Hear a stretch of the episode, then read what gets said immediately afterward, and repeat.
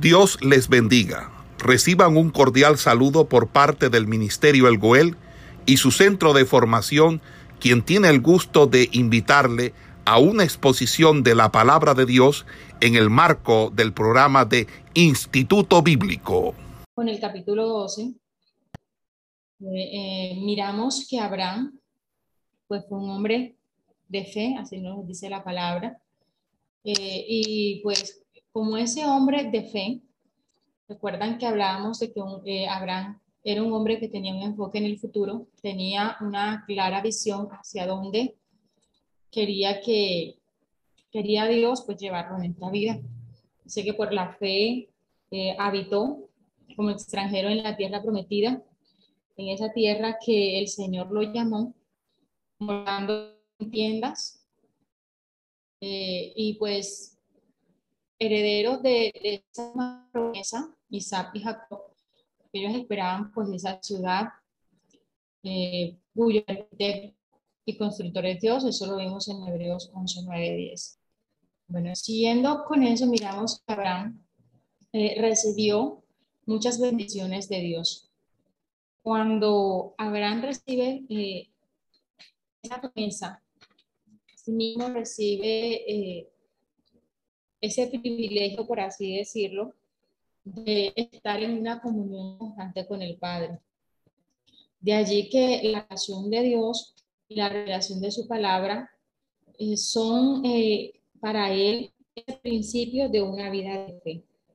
Y es ahí donde que cuando el hombre eh, sigue a Dios, cuando el hombre tiene esa amistad con Dios, es donde empezamos a mirar de que Dios, su presencia va con nosotros y que esas bendiciones aumentan nuestra fe. Entonces dice eh, la palabra que por fe habitó en esas tierras extranjeras esperando esa promesa que aún no veía, pero que a se daría. Si bien no sería eh, dada a él o de pronto pues no la vería él, así muchas de esas bendiciones no las alcanzó a ver Abraham, sus generaciones alcanzaron a ver esas promesas que Dios le dio. Y también asimismo, nosotros vemos cómo eh, esas promesas que Dios hizo a Abraham, a su tierra, hoy son una realidad para el pueblo de Israel. Otra de las bendiciones que recibió Abraham al ser amigo de Dios es que él era guiado paso a paso. En este sentido, vemos que el Señor recompensó su obediencia.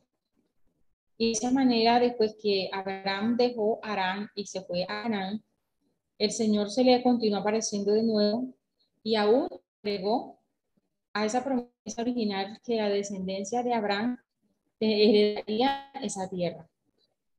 Entonces, eh, Abraham es ese ejemplo de que nosotros cuando recibimos una promesa, debemos ser obedientes a ella, pero también debemos tener ese corazón para seguir los pasos que Dios nos está dando. De manera que cuando Abraham obedece y sale de, de esa tierra a esa tierra que no había visto, él está dejándose guiar por Dios. Dentro de eso mismo, podemos ver que el Señor aumenta la manifestación de esa presencia en su vida. Esto le permite a Abraham conocer la voluntad de Dios. Y muchas veces, si nosotros nos situamos en este tiempo, eh, donde hay tantas distracciones, donde hay muchas cosas que eh, nos apartan de la voluntad de Dios, y de conocer su voluntad es mucho más difícil. Pero cuando eh, esta voluntad se nos, se nos muestra o se nos revela, es cuando entendemos que debemos tener esa vida de comunión y de intimidad, así como lo tuvo Abraham con Dios. De esa manera podemos conocer la voluntad de Dios para nuestras vidas y aún para nuestra descendencia. Cuando Abraham eh, recibe esas promesas, luego de que todo esto acontece, Abraham erige un altar. Este altar es como que eh, lo hace Abraham aparentemente pues por estar agradecido de ese regalo que Dios le dice de que le, daría esa tierra de Canaán. Era como si él estuviera tomando posesión pues, de esa tierra, tanto para el Señor como para él mismo. Esto habla pues de, de que había una comunión diaria con Dios, pero esa fe profunda en Dios iba más allá de la adoración en el hogar, pues esta también llevaba un testimonio público. Cuando Abraham erigía un altar, lo hacía de manera pública. De manera que eh, Abraham invocaba el nombre del Señor y era algo que hacía abiertamente, proclamando así el carácter de Dios.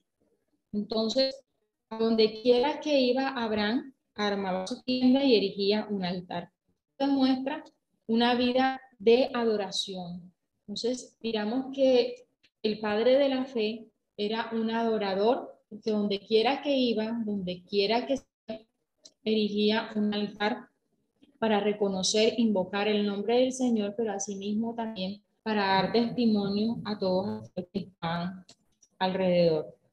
Entonces, esas manifestaciones públicas de la fe era un testimonio que se daba para el pueblo cananeo, porque recuerdan que eh, dice la palabra que habitaba el cananeo cuando Abraham llegó a Canaán. Entonces, enviamos así de que Abraham, el padre de la fe, es un hombre que tiene una fe profunda, que adora al Señor y que lleva ese testimonio público. Entonces, de esa manera, entendemos que así como Abraham fue ese testimonio para todos aquellos que lo rodeaban, hoy nosotros seguimos siendo ese testimonio. Recuerden que la palabra dice que nosotros somos esas cartas leídas por todos los hombres. Eh, Canaán era un pueblo donde había mucha idolatría, pero es un pueblo donde Abraham se establece y donde es testimonio para todos aquellos que habitan en ese pueblo. De manera que eh, nuestra vida, nuestro carácter va a mostrar lo que en realidad nosotros somos delante de Dios y, y somos también para la sociedad. Entonces, Abraham eh, es ese hombre de fe que recibe una promesa, que decide creerle a Dios. Y obviamente cuando nosotros le creemos a Dios, cuando tenemos fe, muchas veces esa fe tiene que ser probada. Entonces es cuando esa fe que debe ser probada, es cuando esa promesa que Dios le dio a Abraham también tiene que ser probada para que se cumpla esa promesa. ¿Qué pasa cuando nuestra fe es probada? Eso hace que nuestra fe crezca, eso hace que nuestra fe se fortalezca. Y es allí donde vamos al verso 19, donde encontramos que Abraham hubo una hambre en la tierra, dice el verso 10 del capítulo 12, Hubo entonces hambre en la tierra y descendió Abraham a Egipto para morar allí. Porque era grande el hambre en la tierra. Dice, y aconteció que cuando estaba para entrar en Egipto, dijo a Sarai su mujer, he aquí, ahora conozco que eres mujer de, hermoso aspecto. Y cuando te vean los egipcios, dirán, su mujer es y me matarán a mí y a ti te reservarán Ahora pues, di que es mi hermana para que me vaya bien por causa tuya y viva mi alma por causa de ti. Entonces, Abraham tuvo varias pruebas. La primera prueba de fe que tuvo Abraham, salir de Ur el llamado a salir. Luego, él fue llamado, recuerdan que luego de Ur se movilizó su padre Arán, luego fue llamado a dejar Arán y a dejar toda su familia.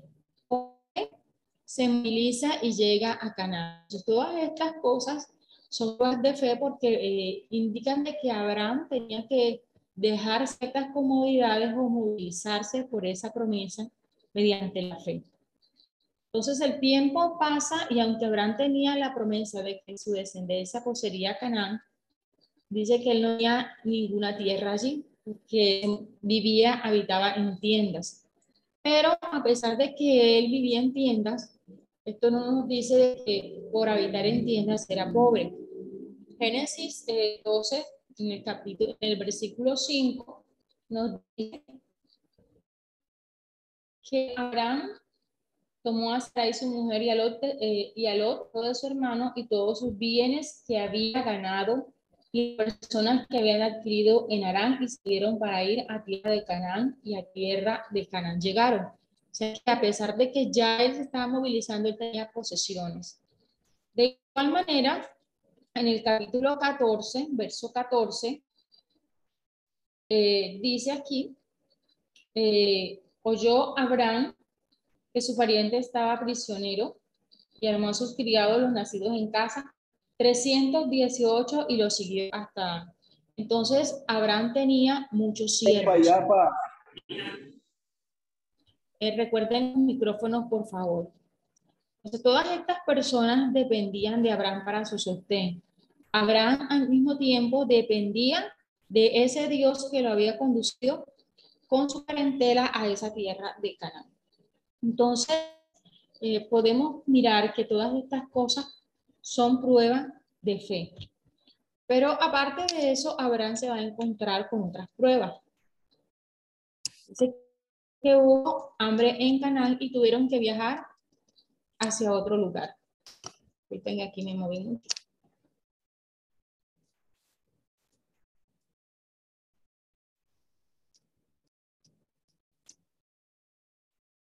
Bueno, cuando Llega el hambre, también llega una sequía y para que las cosechas eh, no se marchitaran y la gente no muriera de hambre, eh, tenían que movilizarse.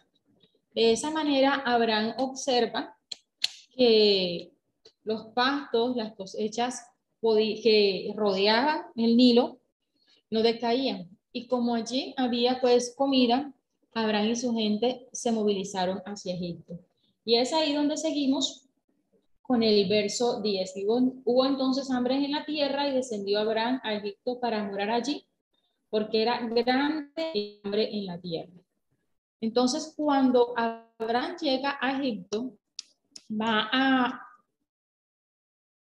otra vez. Esa primera prueba, eh, podemos pensar primeramente que cuando nosotros atravesamos las pruebas, pueden venir a nuestra vida muchos interrogantes.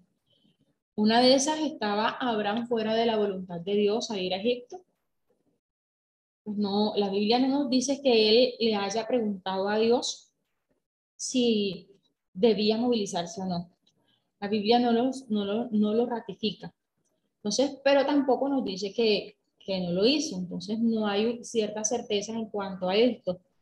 Pero lo que sí nosotros hemos aprendido es con estos ejemplos que observamos es que debemos pedir siempre ayuda y dirección al Señor. Entonces, cuando Abraham llega a Egipto, le hace una propuesta a Sara y esa propuesta que le hace a Sara va en torno a que él tiene temor y a que tiene peligro. Eh, en nuestra vida podemos decir que el temor puede ser bueno o malo. En, ese sentido, es un instinto que Dios de alguna manera nos dio para ayudarnos a protegernos del peligro. Cuando usted observa eh, un niño pequeño, no tiene, digamos que conocimiento eh, si un animal es agresivo o no, pero cuando eh, un niño pequeño observa un animal que está gruñendo, que inmediatamente este niño va advertir que está en peligro y como eh, parte de ese instinto, el niño va a llorar. Entonces, también podemos entender de que es un instinto que Dios nos ha dado para protegernos del peligro. Pero eh, en este sentido, miramos que el temor en sí puede llegar a ser un peligro mayor. ¿Cuándo? Cuando eh, nosotros, ese temor nos lleva a hacer cosas que no le agradan al Señor. En este caso, Abraham mintió en cierta manera acerca de que Sara era su hermana. ¿Por qué digo en cierta manera? Porque más adelante eh, la palabra nos dice que Sara era media hermana de Abraham. Entonces, eh, el temor, en este caso que tenía Abraham, era un temor de que su vida fuera quitada y tomara a Sara cautiva para él. Entonces, el temor al peligro puede hacernos correr hacia Dios en busca de protección o nos puede llevar a acercar al pecado. En este caso, pues, cuando eso pasa, el, el peligro, el temor domina nuestra vida y destruye nuestra fe y nos, pues, nos lleva a hacer cosas que no debemos. Entonces, eh, miramos en el versículo 11, dice, aconteció que cuando estaba para entrar en Egipto, dijo a Sarai su mujer, aquí ahora conozco que eres mujer de hermoso aspecto. Entonces Abraham hizo todo su plan, para proteger su vida. Pero si nosotros eh, examinamos lo que dice la escritura, quiso proteger su vida, pero Sara quedó expuesta. De manera que vamos a mirar ahí en Génesis 20:13.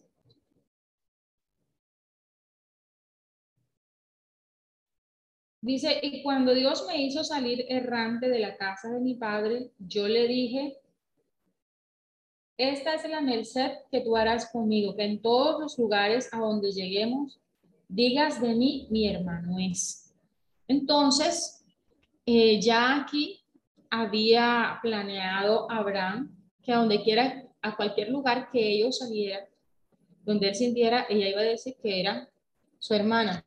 Pero cuando Abraham toma esta decisión, pone en peligro la vida de Sara. De manera que Sara eh, dice el verso más adelante que Sara, eh, al ser una mujer de hermoso aspecto, el faraón la toma como para sí como una de sus esposas. Entonces esto hace que Abraham se meta en problemas al tener temor. Entonces Abraham hizo que Sara dijera que era su hermana, aunque esto era verdad porque ella era su media hermana, Abraham dijo esto para engañar a la gente y esconder el hecho de que ella era su esposa.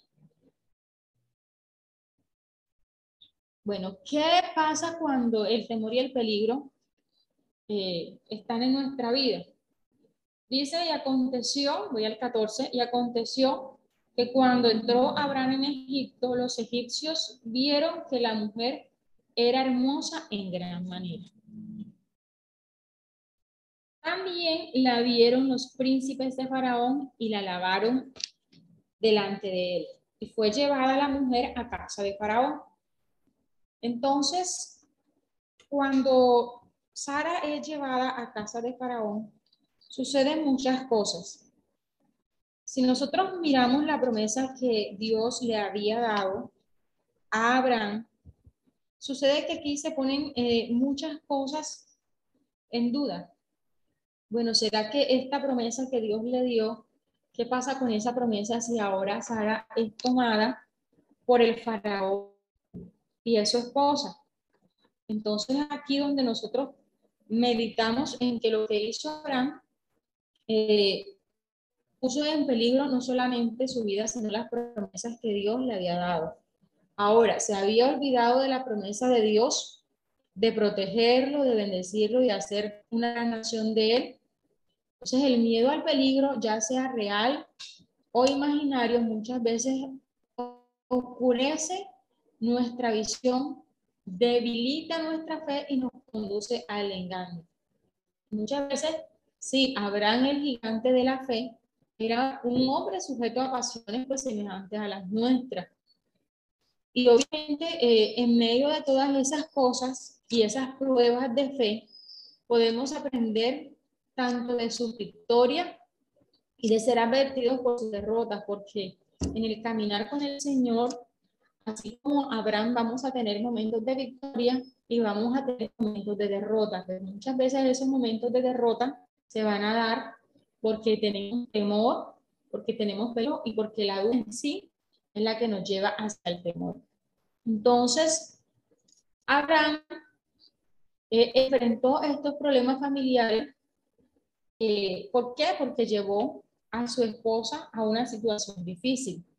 Entonces, así mismo como Abraham está enfrentando esta prueba de fe, podemos mirar que estos problemas familiares han dado que la familia es ordenada por Dios pues, para hacer la unidad básica de la sociedad. ¿Qué pasa con todo esto? Sutilmente Satanás está haciendo todo lo que, lo puede para dañarla.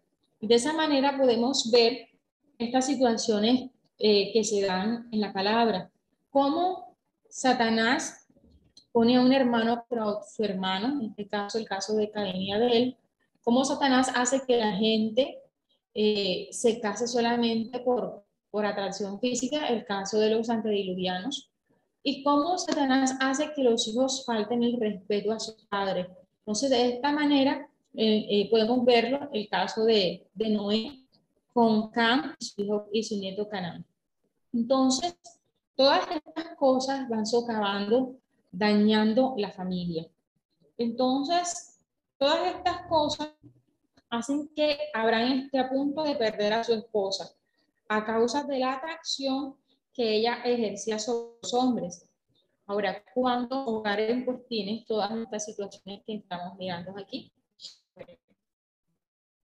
Abraham, la palabra nos dice que Sara era muy hermosa. Vamos a ir a Génesis 12, el verso 15, dice, también la vieron los príncipes de Faraón y la lavaron delante de él.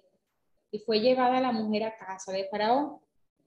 Entonces, eh, Sara tenía para ese tiempo 65 años de edad, eh, lo que equivale, ella vivió 127 años, digamos que equivaldría a, estaría en el periodo de la mitad de su vida. Y pues probablemente puede ser que ella disfrutada al ser admirada no sabemos si ella era modesta o realmente atraía pues la atención de los hombres. Pero todas estas cosas, todas estas situaciones fueron generadas porque Abraham fue quien la colocó en esta situación. Entonces, podemos eh, preguntarnos, ¿será que pensaba ella que hubiera sido bueno estar casada con alguien, en este caso tal vez un rey? ¿O resentía ella el peligro en el cual Abraham la colocó? Todas estas cosas no lo sabemos. La palabra no nos da detalles de todas estas situaciones. Pero si nosotros nos vamos a, la realidad, podemos mirar que todas estas situaciones podrían haber pasado por la mente de Sara.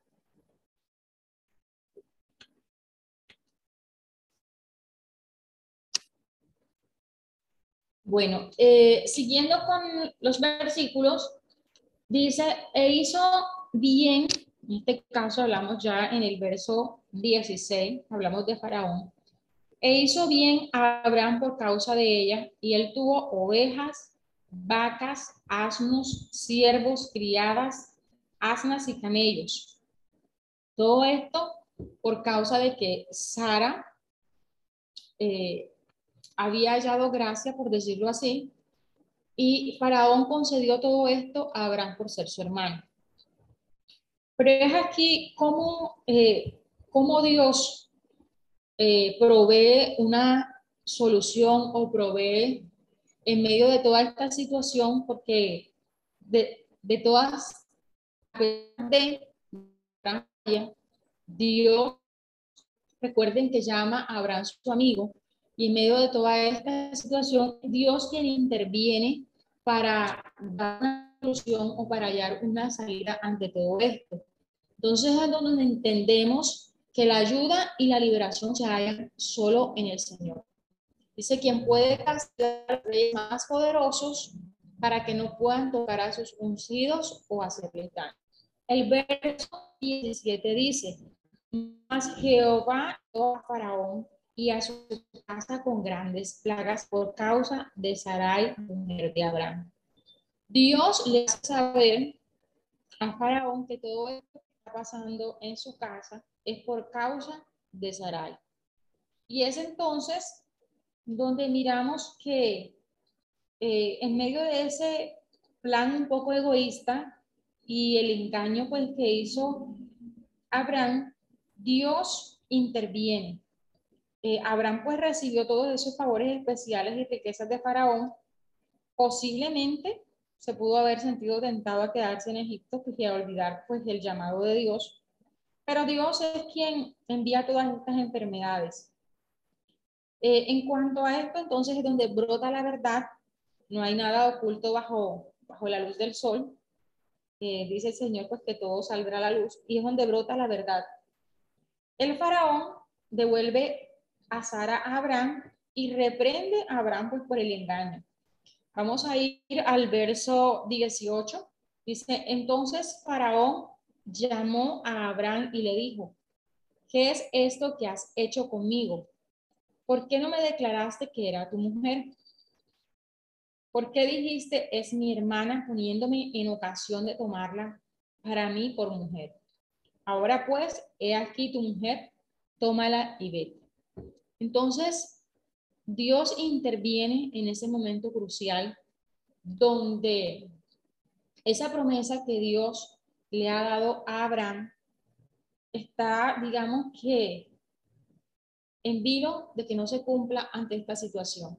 Entonces, cuando Dios tiene una promesa, cuando Dios trae eh, esas bendiciones sobre Abraham, aún en las circunstancias, en los momentos cruciales, en los momentos difíciles, Dios interviene.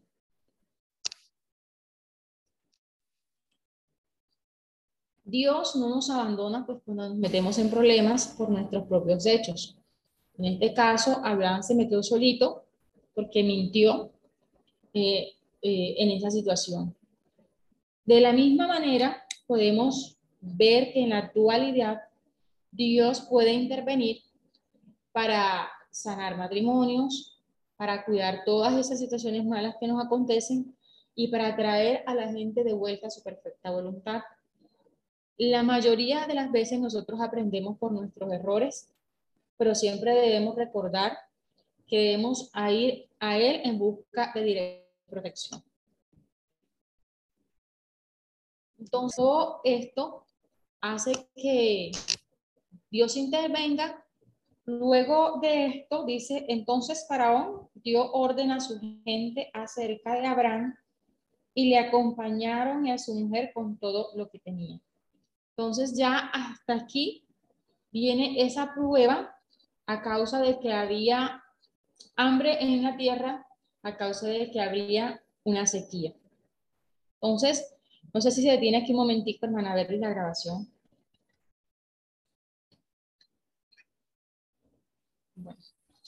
El capítulo 13 eh, con el capítulo 12 tiene un contraste eh, bien diferente ya eh, tiene como título Abraham y los se separa. Eh, el verso 1 dice, subió pues Abraham de Egipto hacia el Negev, él y su mujer con todo lo que tenía y con el Lot. Y Abraham era riquísimo en ganado, en plata y en oro. Y volvió por sus jornadas desde el Negev hacia Betel, hasta el lugar donde había estado antes su tienda entre Betel y Ai al lugar del altar que había hecho allí antes e invocó allí a Abraham en nombre de Jehová. De manera que Abraham nuevamente vuelve al lugar donde él había construido ese altar en el principio y hay como una especie de renovación, de dedicación, invocando el nombre del Señor. Ahora él estaba caminando por fe nuevamente. Eh, dice que Abraham pues se convirtió en un hombre de gran riqueza y prestigio porque Dios lo prosperó. Dice que Abraham era riquísimo en ganado, en plata y en oro. En ese tiempo las riquezas se medían de esa manera. Eh, si miramos hoy, pues hay, otra forma diferente, pero en los tiempos de Abraham las riquezas de las personas estaban dadas por esas tres cosas. Por la cantidad de ganado, de plata y oro que tuviera. Eh, dice el verso 4, perdón, el verso 5, También Lot, que andaba con Abraham, tenía ovejas, vacas y tiendas. Entonces, miramos que el Abraham seguía siendo bendecido por Dios. En ese sentido, eh, algunos estudiosos creen que Abraham eh, era un mercader asociado pues con el comercio de caravanas. Una, esta eh, práctica comercial era muy característica de los tiempos de Abraham y, de hecho Ur, Ur de los Caldeos, el lugar de donde parte Abraham, era un gran centro comercial donde se movilizaban mucho los negocios.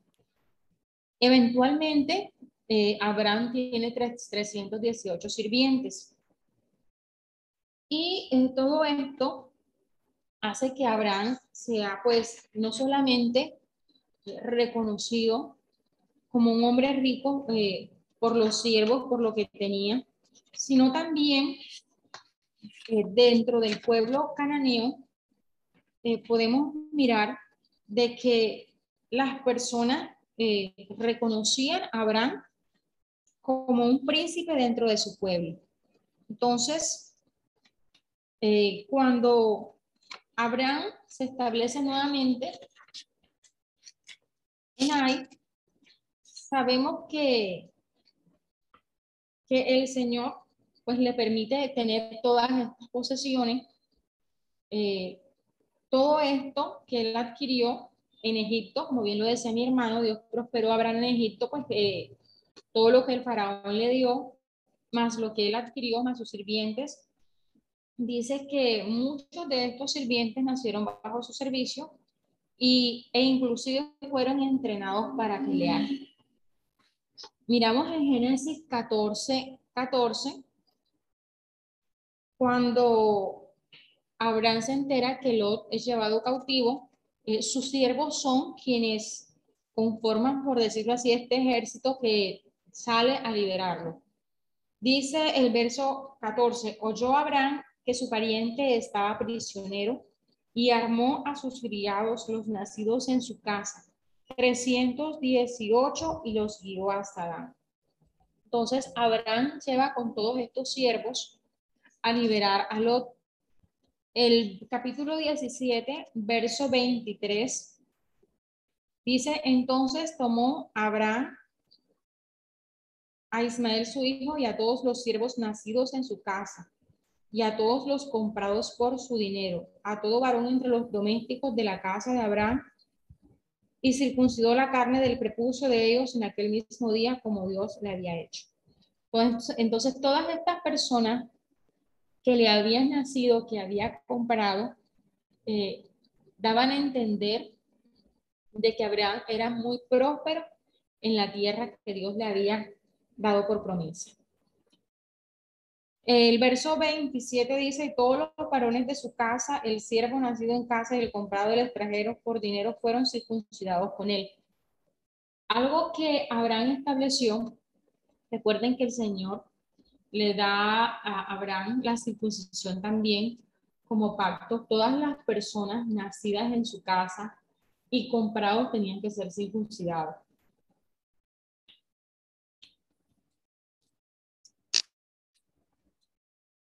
Eh, los jefes cananeos, como bien les decía, reconocían a Abraham como ese príncipe y pues dado que él era un hombre que tenía mucha prosperidad, ellos quisieron establecer alianza y tratados con él pues, para su beneficio.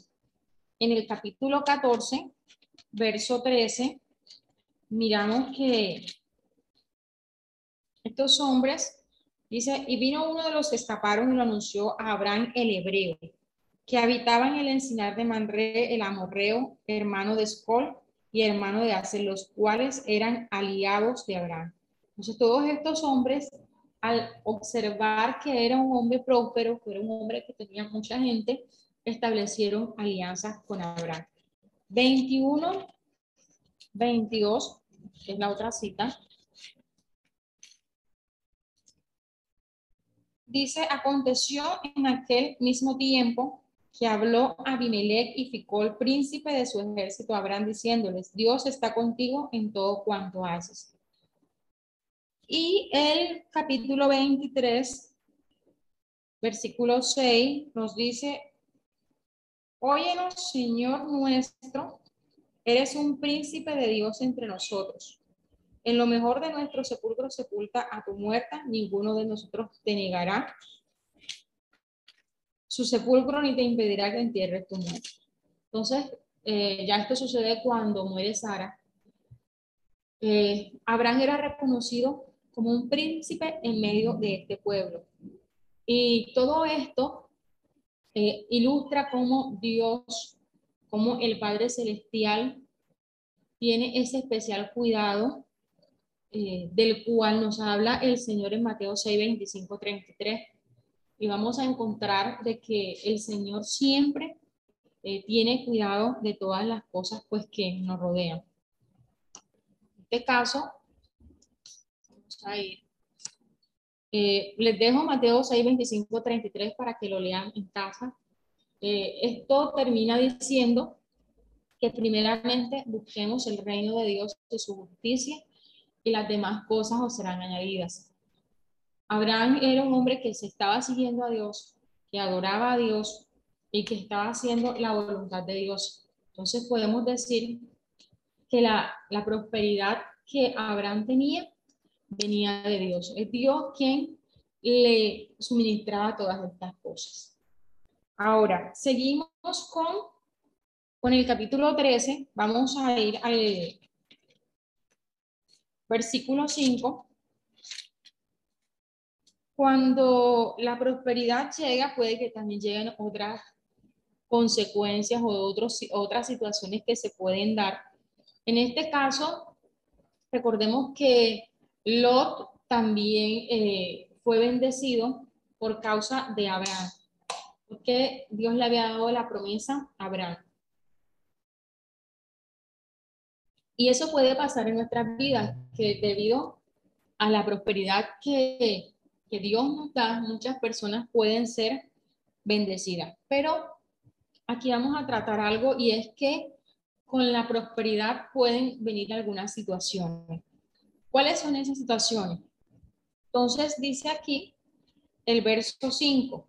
También Lot, que andaba con Abraham, tenía ovejas, vacas y tiendas, y la tierra no era suficiente para que habitasen juntos pues sus posesiones eran muchas y no podían morar en un mismo lugar. Y hubo contienda entre los pastores del ganado de Abraham y los pastores del ganado de Lot. Y el cananeo y el fereceo habitaba entonces en la tierra. Entonces Abraham dijo a Lot, no haya ahora altercado entre nosotros dos, entre mis pastores y los tuyos, porque somos hermanos. Entonces, cuando la prosperidad llegó, vamos a observar que aquí en el caso de Lot, eh, se puede, o en esta situación se puede dar que hubo egoísmo, hay una competencia por esa ventaja material, de modo que había eh, esa contienda entre los pastores del ganado de Abraham y los pastores del ganado de Lot. Hay una falta de consideración por aquellos pues que amenazan esa posición o nuestra posición y muchas veces puede que se dé la ruptura de amistades y aún de relaciones familiares.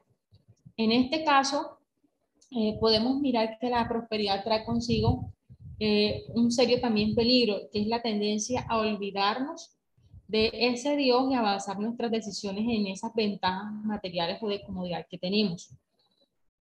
Eh, en el caso de Abraham, Abraham estaba actuando según la voluntad de Dios. De manera de que él hizo, eh, entiende de que estas situaciones no se pueden dar, entiende de que no debe haber eh, contiendas familiares y por eso en el capítulo 8 dice, no haya ahora altercado entre nosotros. Entonces, eh, todas estas situaciones se pueden presentar. La última situación que se puede presentar, dice, la prosperidad trae consigo otro serio peligro, la tendencia a olvidar a Dios y basar nuestras decisiones en la ventaja material y la comodidad. Con respecto a esto, Deuteronomio, quiero que se vayan ahí y lean conmigo lo que dice Deuteronomio 8, 11, 20.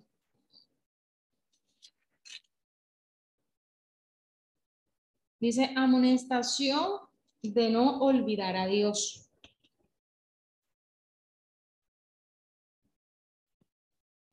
Dice, cuídate de no olvidarte de Jehová tu Dios para cumplir sus mandamientos, sus decretos y sus estatutos que yo te ordeno hoy. No suceda que comas y te sacies y edifiques buenas casas en que habites, y tus vacas y tus ovejas se aumenten, y la plata y el oro se te multipliquen, y todo lo que tuvieres se aumente. Y se enorgullezca tu corazón, y te olvides de Jehová tu Dios que te sacó de tierra de Egipto, de casa de servidumbre que te hizo caminar por un desierto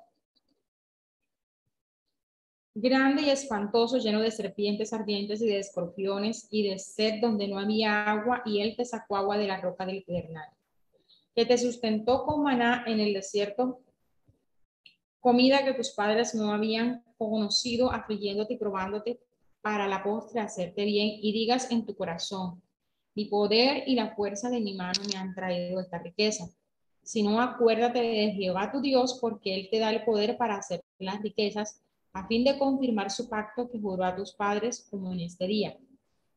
Si llegares a olvidarte de Jehová tu Dios y anduvieses en pos de dioses ajenos y les sirvieses, y a ellos te inclinares, yo lo afirmo hoy contra vosotros que de cierto pereceréis. Como las naciones que Jehová destruirá delante de vosotros, así pereceréis por cuanto no habéis atendido a la voz de Jehová vuestro Dios. Entonces, eh, esto es una amonestación de que cuando Dios prospera a alguien, debemos tener cuidado de no olvidarnos del Señor. Más adelante, en las próximas sesiones, vamos a, mirar también este ejemplo con la vida del otro. Entonces, eh, por hoy dejamos hasta allí. Eh, Esperamos que este estudio haya sido de bendición para su vida y ministerio. A Dios sea la gloria. Este es el Ministerio El Goel, vidas transformadas para cumplir el propósito de Dios.